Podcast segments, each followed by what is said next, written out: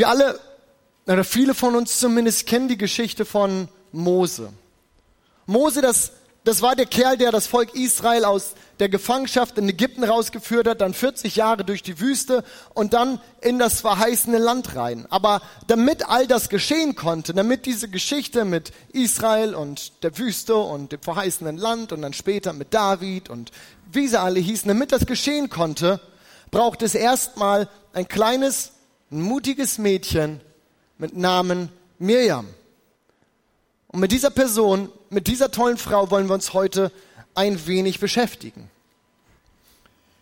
Die Geschichte um diese Person herum, das ist die Geschichte von Mose und so, die ist relativ bekannt, aber ich möchte uns sie trotzdem mal ein klein wenig zusammenfassen, damit wir alle irgendwie im gleichen Boot sind. Das Ganze begann mit einer Hungersnot, über die das Volk Israel oder damals noch die, die große Familie, aus der das Volk Israel wurde, damals nach Ägypten gekommen waren. Und zunächst war das auch mega cool. Das ging sehr gut los für sie und sie genossen das Leben und kamen da relativ gut an in diesem wohlhabenden Land. Doch mit der Zeit änderten sich die Vorzeichen für dieses Volk und sie fanden sich bald als Sklaven wieder in diesem Land Ägypten. Etwa 400 Jahre sind sie dann in diesem Land als Sklaven oder insgesamt sind die dort etwa 400 Jahre, bis Gott entscheidet, dass die Zeit gekommen ist, sein Volk aus der Gefangenschaft hier in Ägypten rauszuholen. Das ist die ganze Mose-Geschichte und beginnen tut das Ganze so. In 2. Mose lesen wir, dass der Pharao befahl, allen neugeborenen Jungen in den Nil zu werfen, um sie zu töten, denn das Volk, das wurde ihm einfach zu groß. Diese Sklaven oder das Volk von Sklaven, das wurde einfach im Verhältnis zu groß. Doch dann erzählt uns die Bibel von der geheimen Mission einer kleinen oder jungen Frau namens Mirjam. Und das ist der Punkt, an der ich ganz gerne aus der Bibel die Geschichte vorlesen möchte. Und ihr dürft gerne mit mir aufstehen, wenn wir die Bibel lesen, weil wir glauben, dass es für uns Richtschnur ist, auch für Wahrheit, aus der wir Gott reden hören, weil wir wissen, dass es inspiriert von ihm und wir können daraus Wahrheiten mitnehmen. Ich lese das 2. Mose 2, die Verse 1 bis 10. Zu jener Zeit heiratete ein Mann vom Stamm Levi eine Frau aus demselben Stamm. Sie wurde schwanger und bekam einen Sohn. Und als sie sah, dass er ein gesunder, schöner Junge war, hielt sie ihn drei Monate lang versteckt, genau wegen dieser Anordnung des Königs, dass alle in den Nil geworfen werden sollten. Doch schließlich konnte sie ihn nicht mehr verbergen. Sie nahm einen Korb aus Schilfrohr und dichtete ihn mit Erz, Harz und Pech ab. Dann legte sie das Kind hinein und setzte es im Schilf am Nilufer aus. Die Schwester des Jungen blieb in einiger Entfernung stehen, um zu beobachten, was mit ihm geschehen würde. Irgendwann kam die Tochter des Pharaos zum Baden an den Fluss. Ihre Dienerinnen gingen am Fluss hin und her und warteten. Und plötzlich entdeckte die Tochter des Pharaos den Korb im Schilf. Sie schickte eine Dienerin hin und ließ ihn holen. Und als sie den Korb öffnete, sah sie den weinenden Jungen darin liegen. Sie bekam Mitleid und sagte, das ist bestimmt eines von diesen hebräischen Kindern. Da ging die Schwester des Jungen zu ihr und erzählte, ich kenne eine hebräische Frau, die gerade stillt. Soll ich sie rufen? Dann kann sie das Kind doch für dich stillen. Ja, ruf sie her, antwortete die Tochter des Pharaos. Und so lief das Mädchen los und holte ihre Mutter. Die Tochter des Pharaos forderte die Frau auf, nimm dieses Kind mit und still es für mich. Ich werde dich dafür bezahlen. Und dann nahm die Frau ihren Sohn wieder zu sich und stillte ihn. Als der Junge größer wurde, brachte sie ihn zur Tochter des Pharaos, die ihn als ihren eigenen Sohn annahm. Ich habe ihn aus dem Wasser geholt, sagte sie, und darum nannte ihn Mose, was so viel heißt wie herausgezogen. So viel zu Gottes Wort heute Morgen. Ihr dürft euch gerne widersetzen. Ein mutiges Mädel, unsere Mirjam hier, oder? Ich meine, veranschaulichen wir uns das mal ein wenig. Schauen wir ein bisschen drauf, was hier gerade eigentlich passiert oder sie geleistet hat. Aus den jüdischen Überlieferungen wissen wir, dass die Eltern von Mose vermutlich gewusst haben, dass dort ein großer Plan auf diesem Kind liegt. Wir wissen, dass wohl über diesem Mose prophezeit geworden ist, dass er der Junge sein würde, der das Volk aus diesem Land herausführt, dass, dass er der Junge sein wird, der diesem Volk Rettung bringt. Und vielleicht nahm diese Frau, nahm diese Mutter auch gerade aus diesem Grund all ihren Mut zusammen und widersetzte sich diesem Befehl des Pharaos, dem Befehl, dieses Kind an die Ägypter zu übergeben. Und sie versteckte ihn. Sie vertraute darauf, dass dieser Gott, von dem sie so viel gehört hat, dieser Gott, den sie vom Erzählen sagen irgendwie kannte, dass, dass er sich irgendwie kümmern würde. Und doch war es dann Mirjam, doch war es dann die, die große Schwester von Mose, die dem Körbchen mit ihrem Bruder folgte und schaute, was denn wohl geschehen würde. Wir können annehmen, dass Mirjam zu dieser Zeit vielleicht zwölf, vielleicht 13, 14 Jahre alt gewesen ist. Und ich kann mir gut vorstellen, wie schrecklich das alles für sie gewesen sein muss. Natürlich war Mose ihr in diesen drei Monaten ans Herz gewachsen. Natürlich hatte sie sich verliebt in dieses kleine Kind. Und wie doll muss jetzt ihr Herz gepocht haben, als sie sah, dass nun gerade die, die Tochter des Pharaos, die Tochter des Mannes, der diesen schrecklichen Befehl erteilt hatte, dass gerade diese Frau diesen Korb fand. Aber sie konnte nun sehen, wie Gott sich dieser ganzen Situation annahm und das Ganze umdrehte.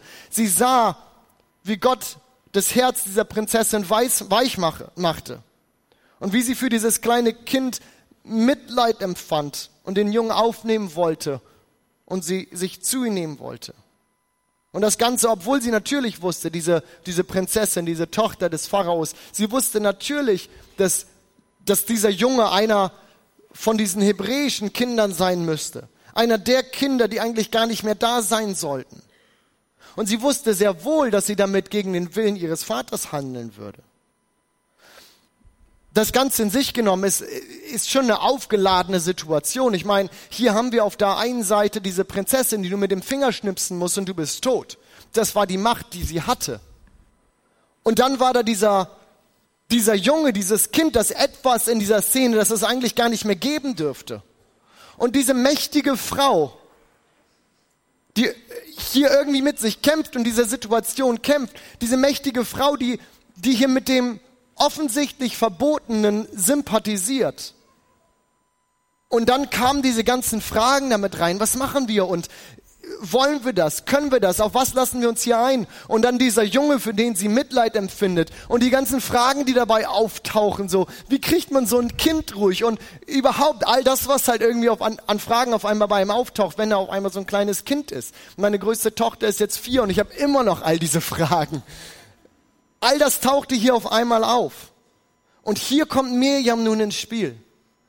In genau diese Situation, in diese Szene kommt Mirjam nun ins Spiel. Dieser Teenager, selbst fast ja noch ein Kind. Diese junge Frau, Hebräerin, die sich dieser Prinzessin vermutlich nicht mal hätte nähern dürfen. Und sie kommt in diese Situation, in diesen Moment, in dem so viele Fragen noch im Raum stehen. Bei dieser Prinzessin. Wollen wir das überhaupt? Auf was lassen wir uns hier ein? Die ringen mit sich. Und doch ist das der Punkt, wo diese Miriam mich unheimlich beeindruckt. Und der erste Punkt, den ich für uns hier heute Morgen habe. Miriam sieht diese Situation und sie nutzt ihre Chance. Ja, sie riecht förmlich, dass das der eine Moment sein würde, in den sie reinkommen kann. Dass es der eine Moment sein könnte, wo sie hinkommen kann, reinkommen kann und was verändern kann. Und sie nutzt diese Chance. Es wäre ja zu verständlich gewesen, wenn Miriam sich in diesem Moment zurückgezogen hätte. Sie sah ihren Bruder und sie sah, wie der Bruder aus dem, äh, aus dem Nil herausgezogen wurde. Sie sah, dass, dass er irgendwo in Sicherheit ist. Sie sah, dass er aufgenommen wurde. Klar, es war die Tochter des Pharaos und sie wusste nicht so richtig, wo das hingeht, aber irgendwie war er doch erstmal sicher. Aber das tat sie nicht. Sie zog sich nicht zurück. Sie nahm all ihren Mut zusammen und sie ging auf die Tochter des Pharaos zu und sie machte einen genialen Vorschlag. Wir haben es gerade gelesen. Ich kenne eine hebräische Frau, die gerade stillt. Soll ich sie rufen? Dann kann sie das Kind für dich stillen. Sie war so klug, dass sie genau aufpasste, was und vor allem auch wie sie das sagte, wie sie formulierte, was sie hier wollte. Sie hätte ja auch einfach sagen können, ich bin die, äh, die Schwester dieses Jungs und ich kenne die Mutter, soll ich sie holen? Aber vermutlich hätte die, die Tochter des Pharaos sich darauf nicht eingelassen. Sie hätte da nicht mitgespielt. Denn dann wäre das ja nicht mehr ihr Kind gewesen. Und, und auf was hätte sie sich da eingelassen? Aber auf jeden Fall kam es nun so, dass der Vorschlag so gut ankam, so gut durchdacht war, dass die Frau sich darauf einlasste, äh, darauf einließ und, und Mose bis etwa zum zwölften Lebensjahr bei seiner Familie, bei seinen Eltern, bei seiner Schwester aufwachsen konnte. Er wurde dort geprägt, er wurde dort geliebt und vor allem konnte er auch dort von dem einzig und von dem wahren Gott Israels hören, der seine Geschichte später noch so stark prägen sollte. Was für eine coole Wendung der Geschichte. Wie stark die Auswirkung, die, die Miriam hier hatte, indem sie in diese Szene reinging und ihre Chance wahrnahm. All das begann damit, dass Miriam geduldig wartete und schaute, was Gott wohl tun würde. Sie war da und sie ähm, beobachtete die Situation und schaute, was Gott tun würde. Und dann, als die Tür sich öffnete, ließ sie die Dinge nicht einfach laufen. Sie ließ das nicht einfach frei laufen, sondern sie nutzte ihre Chance und sie stellte sich in den Riss. Sie nutzte die Chance und, und, und sie baute eine Brücke. Sie connectete zwei Leute. Viel mehr hat sie ja gar nicht hier getan.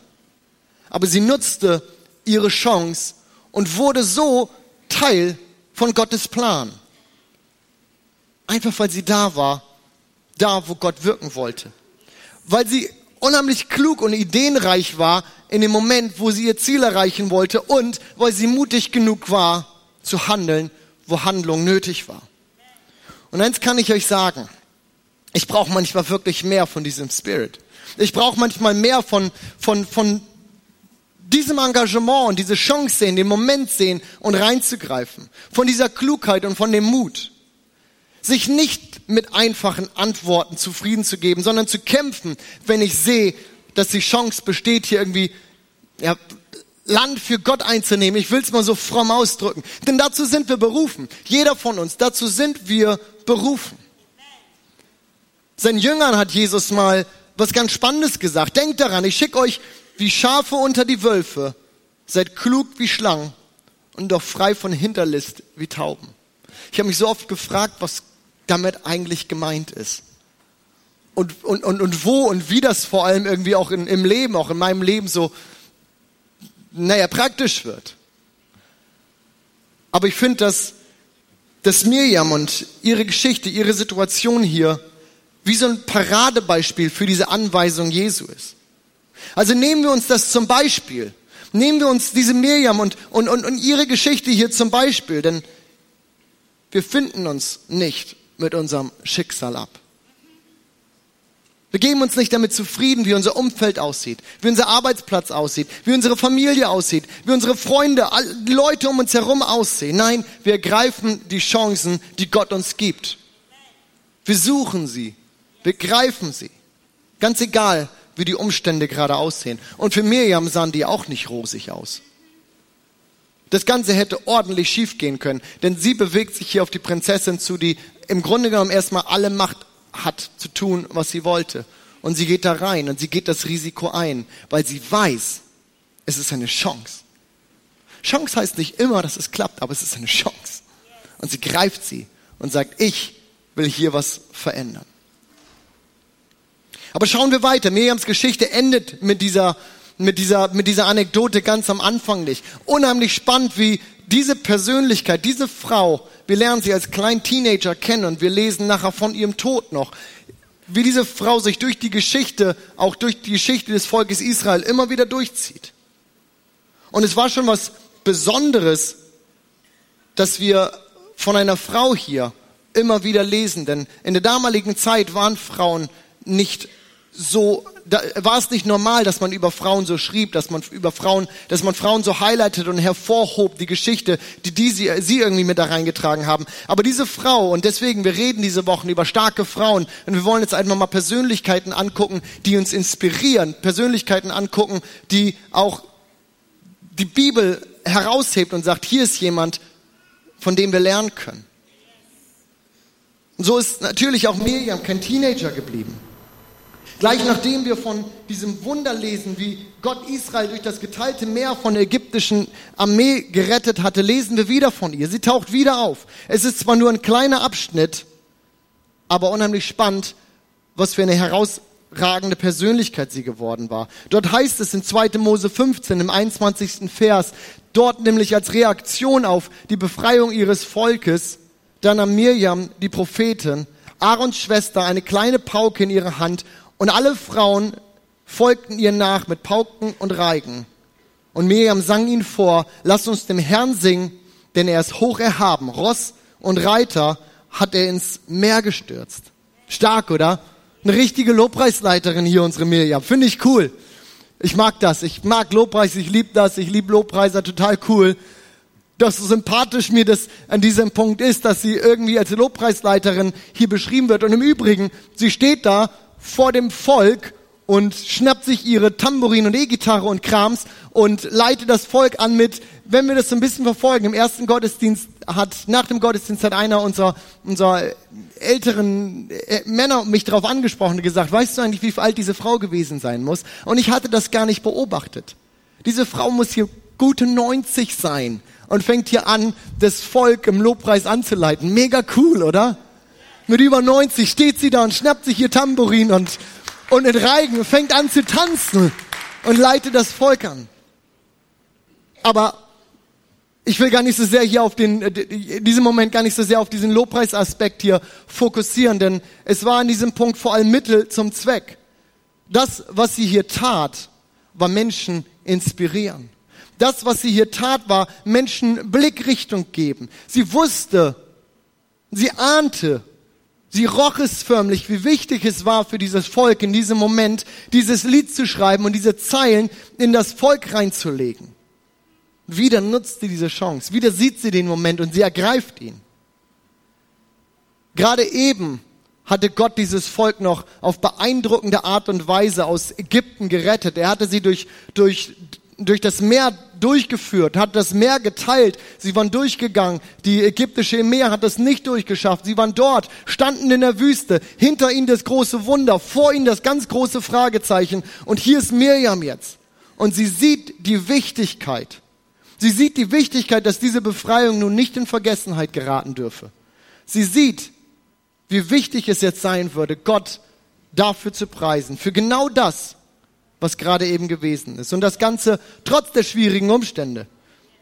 Denn das Volk war ja immer noch in der Wüste, hatte keinen Plan, wie es weitergeht, hatte keinen Plan, was nun kommen könnte. Und wie gefährlich sind diese Situationen, in denen wir stehen. Wir haben vielleicht gerade irgendeine Hürde genommen, aber die nächste große Hürde steht vor uns und wir denken, was sollen wir jetzt bloß machen? Und die Hände über dem Kopf zusammenschmeißen. Und wo ist das Wasser und Wüste? Und irgendwie war das andere auch gut. Sie sieht die Wichtigkeit in diesem Moment zu highlighten, was gewesen ist. Also weckt Mirjam den Dank in diesem Volk auf.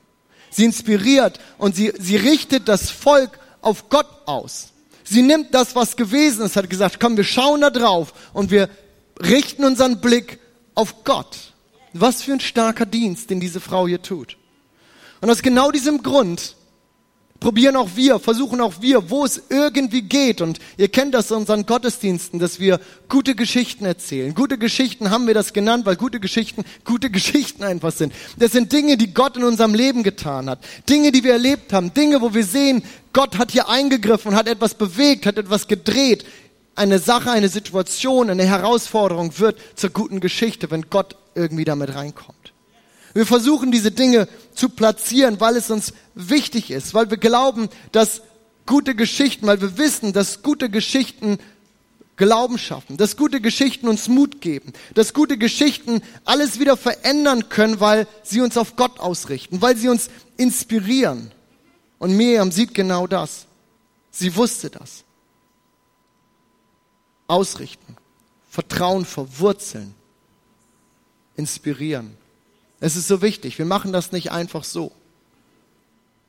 Wenn wir von dem erzählen, was Gott in unserem Leben getan hat, dann schaffen wir damit Glauben. Das ist der Grund, warum wir ganz vieles von dem, was wir in der Bibel stehen haben, überhaupt da stehen haben, damit das Volk Israel immer wieder erinnert wurde an das, was gewesen ist. Warum? Um Glauben zu stärken, um ihren Glauben zu stärken, damit das Volk glaubt. Das ist der Grund, warum wir bis heute oder, das, oder, oder das, die Juden bis heute so viele Feste feiern. All diese jüdischen Feste, warum gibt es die? Damit das Volk glaubt. Und genau das Gleiche für uns auch. Warum erzählen wir uns gute Geschichten? Warum highlighten wir das? Warum heben wir das hervor? Damit das Volk glaubt. Damit wir glauben, damit die Gemeinde glaubt, damit ich glaube, damit Vertrauen verwurzelt und verankert wird. Gute Geschichten sollen unseren Glauben stärken. Aber an dieser Stelle möchte ich trotzdem auch nochmal, auch wenn ich eben das ein bisschen von weggegangen bin, trotzdem nochmal auf diesen Lobpreisaspekt in dieser Szene ähm, eingehen. Natürlich war es hier nur Mittel zum Zweck, denn der Fokus lag hier auf dem Dank und aus der, auf der Ausrichtung auf Gott. Aber Lobpreis ist so ein starkes Tool und gerade ihr Lobpreisleiter und ihr Lobpreiser, ich möchte vor allem vielleicht an diesem Punkt mal zu euch sprechen. Musik und Singen das ist so ein starkes Werkzeug, das Gott uns gegeben hat. Und es ist so ein starkes Werkzeug, das wir auch haben mit und in der Gemeinde, weil es uns Worte in den Mund legt. Sonntag für Sonntag legt es uns Wahrheiten in den Mund, die wir nach diesem Sonntag oftmals noch Tage, noch Wochen irgendwie im Kopf rumgehen haben. Oder geht nur mir das so? Melodien, Liedzeilen, Dinge, die da sind, sie schwören uns im Kopf rum. Es ist so ein starkes Tool. Und dass Mirjam hier dieses Lied schreibt und es in das Volk legt, das hat eine so starke Wirkung. Und sie sieht, warum es nötig ist. Sie sieht, dass das Volk die Ermutigung braucht. Sie sieht, dass das Volk die Ausrichtung auf Gott braucht. Und deswegen, ihr lieben Lobpreiser, lasst uns Songs schreiben. Lasst uns das machen. Lasst uns Lieder schreiben, die uns ermutigen. Lasst uns Lieder mit reinnehmen, die unseren Glauben stärken und die damit vorbereiten. Weil wir sie alle aufnehmen, weil wir sie alle singen. Und ihr Lieben, lasst uns dem irgendwie positiv gegenüberstehen. Lasst uns das zelebrieren, wenn es da ist und es mit reinnehmen, weil es unseren Glauben stärkt und vorbereitet, was Gott mit dieser Kirche noch vorhat. Wir brauchen den gemeinsamen Glauben für das, was wir hier noch wollen. Und Lieder, das gemeinsame Singen, das gemeinsame Reinnehmen, das Proklamieren, das Aussprechen, Gott ist gut, das Aussprechen, äh, Gott liebt mich, Gott liebt dich, das Aussprechen, Gott tut heute noch Wunder. All das tut etwas mit uns. Und wir machen uns eins. Uns werden Worte in den Mund gelegt. Und ihr Lieben, da liegt auch eine Verantwortung eine hohe Verantwortung drauf. Wir legt uns Worte in den Mund und wir wollen sie singen und wir wollen sie glauben. Und ich glaube auch, dass das eine ganz starke, ganz starkes prophetisches Momentum hat von dem, was auch aus unseren Reihen hier mit reinkommt. Und ich weiß, dass da so viele Lieder schon in so vielen von uns schlummern bin ja noch nah genug am Lobpreisteam immer dran, dass ich das mitkriege und vieles davon schon höre. Vieles davon haben wir alle oder habt ihr noch nicht gehört, aber da kommt so viel und ich freue mich darauf und ich freue mich darauf, wie wir das gemeinsam zelebrieren können, wenn es unsere Lieder sind, die wir singen und sagen, ja, das ist für uns, das ist unser Momentum hier gerade und wir singen es und wir bereiten vor, was Gott noch hat. Warum? Weil es den Glauben des Volkes stärkt. Amen. Amen. Mirjam sah das. Mirjam sah das. Sie sah, wie wichtig es sein würde, dieses Volk zu inspirieren in diesem Moment. Und es heißt, dass all die anderen Frauen ihre Instrumente schnappten und dass sie anfingen zu tanzen. Cool, oder? Dann wisst ihr was? Mal völlig unabhängig von der Musik. Völlig unabhängig von dem, was ich auch gerade gesagt habe. So jemand will ich sein. Jemand, der die Wunder Gottes nicht übersieht, sondern jemand, der das feiern kann. Jemand, der feiern kann, wenn er eine gute Geschichte hört. Jemand, der feiern kann, wenn er hört, hier ist etwas passiert. Der das nicht übersieht, der das nicht kleinredet, der da nicht wegguckt, sondern der feiern kann, was passiert ist. Warum? Weil es unseren Glauben stärkt. Warum? Weil es uns inspiriert. Warum? Weil wir es brauchen. Es hilft anderen zu glauben. Es hilft anderen zu vertrauen, wenn wir, es, wenn wir das erzählen, wenn wir das nach vorne schieben. Und deswegen will ich so eine Person sein. Ich glaube, wir alle sollten solche Personen sein, damit das Volk glaubt. Das nächste, und das ist auch der letzte Gedanke, den ich hier aus der Geschichte von Mirjam für uns habe heute Morgen. Das nächste, was wir leben, ist leider keine so glorreiche Geschichte von Mirjam. Aber gerade deswegen oder dennoch glaube ich, dass wir so viel daraus lernen können. Und es ist wichtig für uns, ist auch das zu hören. Und in diesem Punkt mag ich einfach unsere Bibel, weil unsere Bibel eben nicht glättet und Persönlichkeiten, die sie vielleicht heraushebt oder aus, von denen wir leben, Personen, wo sie später sagt, dass von wichtige Persönlichkeiten auch die Fehler und die Schwachpunkte nicht einfach rübergebügelt sind, sondern wir dürfen die mitlesen. Und es macht das Ganze echt. Weil niemand ist so gerade durch und eindimensional. Nein, wir haben alle unsere Punkte, wo wir strugglen, wo wir kämpfen. Und auch Miriam hatte diese Punkte. In Miriams Fall, da hatte ihr Fehler mit ihrem Erfolg, da hatte ihr Fehler mit ihrer Rolle zu tun. Unheimlich spannend. Ich meine, dass Miriam erfolgreich war, das ist ja irgendwie offensichtlich. All das, was wir schon gelesen haben, auch die, die Person, die sie war und dass sie so ein Volk da irgendwie zum Singen und Tanzen anleiten kann, da, dann hat sie irgendwie ihre Geschwister, das war schon irgendwie herausragend. Da war Mose, der Anführer dieses, dieses Volkes. Und dann war da Aaron, ihr Bruder, die rechte Hand von Mose. Und dann sie selbst, das war schon ein starkes Trio. Und sicherlich schaute man irgendwie bewundernd auf diese Familie. Warum gerade die? Und warum ballt sich Begabung und Einsetzung irgendwie so geballt in dieser einen Familie? Ich kann mir schon vorstellen, dass es herausfordernd und auch schwierig war für sie, an diesem Punkt vielleicht nicht stolz zu werden, nicht überheblich zu werden, sondern zu wissen, woher das kam, dass Gott sie dahingesetzt hatte und dass es nicht nur ihr Verdienst war. Ich kann mir das schon vorstellen, dass das herausfordernd war.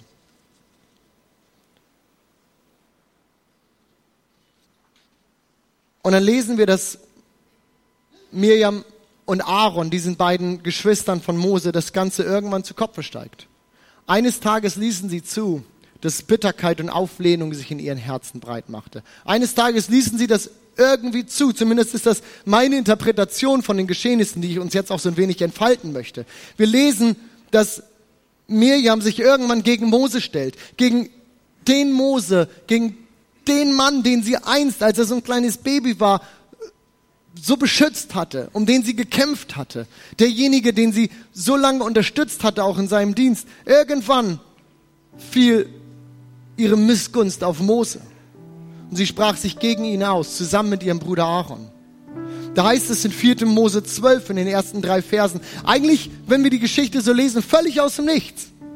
Heißt es auf einmal, Mirjam und Aaron machten Mose Vorwürfe, weil er eine Äthiopierin geheiratet hatte. Sie sagten auch, spricht der Herr etwa nur durch Mose? Hatte nicht auch durch uns geredet? Und weiter lesen wir dann, Mose schwieg dazu. Er war ein zurückhaltender Mann, demütiger als alle anderen Menschen auf der Welt, aber der Herr hatte gehört, was Aaron und Miriam gesagt hatten.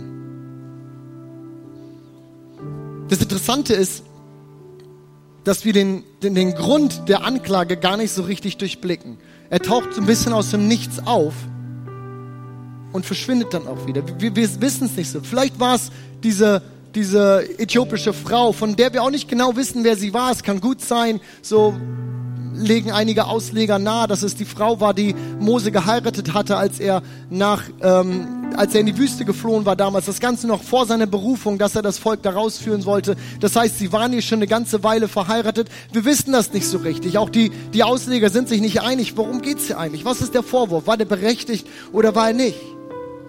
Oder war das Ganze hier so eine Eifersuchtsgeschichte? Weil, ich meine, wir lesen ja, spricht der Herr etwa nur durch Mose? Hat er nicht auch durch uns geredet? Wir wissen es nicht. Aber das finde ich insofern wichtig, dass der Punkt hier nämlich auch nicht ist, dass wir Menschen oder dass wir auch Leiter nicht korrigieren dürfen. Das ist nicht der Punkt. Gerade in den richtigen Beziehungen ist Korrektur und Reflexion so wichtig für jeden. Es ist so wichtig. Und das Spannende ist, Miriam hätte ja diese, diese Beziehung gehabt. Sie war seine Co-Leiterin. Sie war seine Schwester. Die Beziehung wäre ja da gewesen. All das ist nicht der Punkt. Aber was hier war, ist, dass ihre Haltung nicht stimmte. Sie wollte Gottes Willen tun. Das will ich Ihnen nicht absprechen. Das glaube ich ganz fest. Dafür war sie eine ganze Weile damit unterwegs und sie wollte das Richtige. Aber sie tat es nicht in Gottes Willen. Wisst ihr, was ich meine? Ihr Geist hatte Bitterkeit und hatte Auflehnung in sich und das Ganze brachte Uneinheit. Das brachte Uneinheit in diese Familie, Uneinheit am Ende in das Volk. Ihr Lieben, unsere Motivation, die Motivation hinter all dem, was wir tun, das ist so wichtig. wir, kommen, wir bekommen echt Schwierigkeiten, Schwierigkeiten mit Gott, wenn wir Gottes Willen tun wollen. Aber es so machen, wie wir es für richtig halten. Wenn wir zwar das Richtige tun wollen, aber dann unseren Weg da irgendwie auftritt. Miriam wollte hier auf einmal eine Rolle einnehmen, die ihr nicht zugeteilt war. Und das Resultat war, und ich greife uns die Geschichte mal so wenig vorweg und fasse uns das zusammen. Das Resultat war, dass, es, dass sie krank wurde. Sie bekam Aussatz. In dieser Zeit ein Symbol, das immer wieder für, für Sünde auch genutzt wurde. Gar nicht, finde ich unheimlich schwierig zu verstehen, auch wie das, wie das damals gemeint und, und gewesen ist, aber vom, vom, vom Bild her so leicht zu übersetzen. Den Aussatz entstellte den Körper. Und wir lesen, dass Miriam auf einmal überall Schuppen bekam. Sünde entstellt unseren Charakter. Aussatz lähmt die Körperteile. Sünde lähmt unsere Seele. Aussatz trieb in diese Isolation und Sünde tut genau das Gleiche. Es trennt uns voneinander und es trennt uns vor allem von Gott. Aussatz führt, wenn es nicht geheilt werden kann, in den Tod. Und genau das Gleiche tut Sünde, wenn keine Vergebung da ist. Doch Gott sei Dank führte diese Sünde, führte diese Krankheit hier nicht zum Tod von Miriam. Gott heilte sie, weil Mose für sie einstand, weil der Mose, dem sie gerade hier ungerecht getan, äh, Unrecht getan hatte, für sie einstand. Und dennoch hatte das Ganze Auswirkungen. Die Folge war, dass das ganze Volk sieben Tage stillstehen musste. Das Resultat war, dass das ganze Volk sieben Tage auf Mirjam warten musste, bis sie geheilt wurde und sie weiterreisen konnten auf ihrem Weg in das verheißene Land. Was für ein krasses, was für ein herausforderndes Bild, oder? Bitterkeit und Auflehnung, eine falsche Herzenshaltung, das ist Sünde. Und es lähmt uns. Und es führt zum Stillstand. Und das, das ist mir heute Morgen auch so wichtig für uns, auch für uns alle zu begreifen, dass nicht nur für uns selber, für uns persönlich, sondern auch für unser Umfeld, für die, die wir lieben, für die Gemeinde. Denn wenn wir die Worte von Paulus mal aufgreifen und schauen, wie er das ausdrückt, sagt er, dass wir allesamt als Gemeinde, als Kirche Jesu, dass wir ein Leib sind. Und, und hier zitiere ich Paulus, so wie unser Leib aus vielen Gliedern besteht und diese Glieder ein Leib bilden, so ist es auch bei Christus. Gott hat entsprechend zu seinem Plan jedem einzelnen Teil einen besonderen, eine besondere Aufgabe innerhalb des Ganzen zugewiesen. Und deswegen schwächt es natürlich den ganzen Leib, wenn ich Bitterkeit und wenn ich Frust wenn ich Auflehnung gegen, gegeneinander oder gegen meine Leiter nähere. Ja, wegen, wegen Mirjam musste das ganze Volk hier sieben Tage warten. Das will ich nicht sein. Das will ich nicht sein. Also lasst uns auch diesen Punkt von Mirjam lernen. Lasst uns das aufnehmen, auch aus diesem, aus diesem Fehler, den sie gemacht hat, aus dieser Schwierigkeit, in die sie sich gebracht hat. Lasst uns daraus lernen und lasst uns auf unser Herz achten. Unsere Motivation ist so wichtig, unsere Haltung ist so wichtig. Warum mache ich was? Und kann ich auf Gott warten? Kann ich auf seinen Weg warten? Kann ich mich da reinstellen und sagen, Gott, das, was du willst, das, was du willst, das will ich tun. Zum Glück endet Miriams Geschichte nicht so. Ich habe es ja gerade schon vorweggegriffen. Sie wird wieder geheilt. Warum? weil Mose für sie einsteht. Wegen des Gebets ihres Bruders, des Bruders, den sie so verletzt hatte, der eigentlich allen Grund hatte, vielleicht bitter zu werden an diesem Punkt. Aber wurde es nicht und sie wird wieder geheilt. Und wieder hier auch. Was für ein starkes Bild. Ihre Sünde hatte Auswirkungen auf die Gemeinschaft, auf das Kollektiv, auf alle.